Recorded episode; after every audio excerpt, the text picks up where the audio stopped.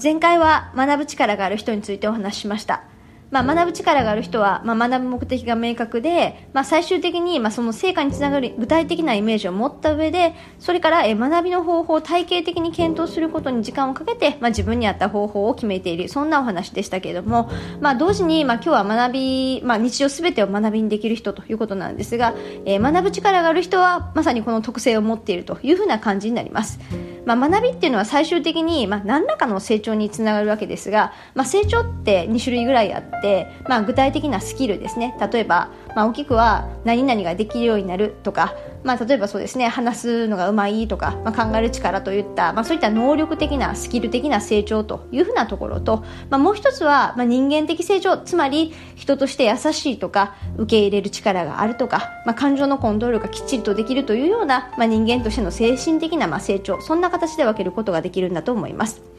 まあ、日常すべてを学びにできる人というふうに言うと、まあ、私はどうしてもパナソニックの創業者の松下幸之幸之助さんが、まあ、すぐ頭に浮かぶわけですね、まあ、松下幸之助幸之助さんは朝起きてから寝るまで、まあ、起こっていることをこう観察してうまくいったこといかなかったこと、まあ、全て振り返りながら、まあ、自らの糧にしてきた、まあ、経営者なんだと思います。まああの、その時代、まあ、彼はその、まあ、昭和の時代ですけども、まあ、商売のことから、えーまあ、つまり経営のことからまあ、自らのこう精神的成長とか、まあ、部下のマネジメントについたりとか、まあ、そんなことにずっとこう日常的に考えて振り返ってそれを繰り返すことによって、まあそこまでの大経営者になられたわけですよね。まあ、とはいえいきなり松下幸之助さんと比べてってなると,、うん、といきなり引き寄せにくいと思いますので、まあ、日常的に引き寄せてみると、まあ、例えばこんな感じですよね。まあ、朝満員電車に乗って、まあ、電車が揺れて隣の人がこう寄りかかってきたとします。まあ、その時に普段はまあしょうがないよねというふうに思うのに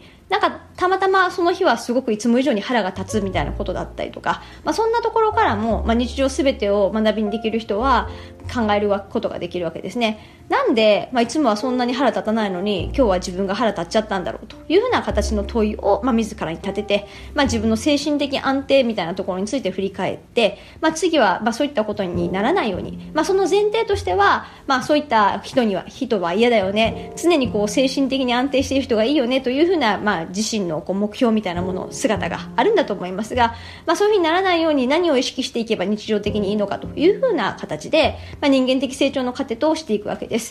で、まあ、あるいは例えば、うん、満員電車の中で、まあ、本が読めない状況っていうのはよくあると思うんですが、まあ、あの電車内の中吊り広告とかを見て、まあ、最近はどういう業種が景気いいのかなとかなんで電車の中に広告出してるのかななんてことを考えたりとか、まあ、自分なりの視点で、まあ、常に頭を動かしながら、まあ、いろんなことを考えているそんなことを多分してるんだと思います。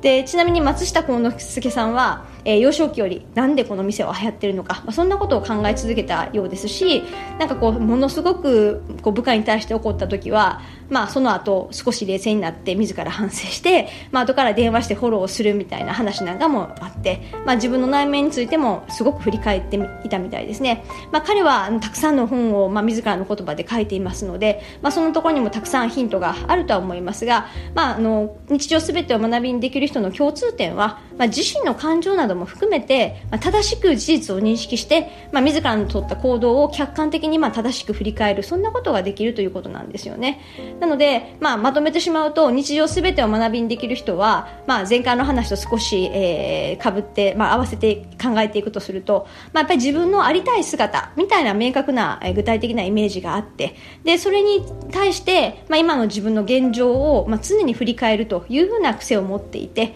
で、まあ、例えば、ルーティーンですね、夜寝る前に振り返るとか、まあ、そんな形のあの癖づけができている、そういうふうに言うことができるのではないでしょうか。というわけで今日のまとめです。まあ、日常すべてを学びにできる人は、まあ、明確な目標のゴールの姿があって、で、それに対して現状の自分について考えて振り返るというふうな癖づけを持っています。なので、まあ、まずは自分自身の振り返り力みたいなものについて考えるというようなところから始めてみてはいかがでしょうか。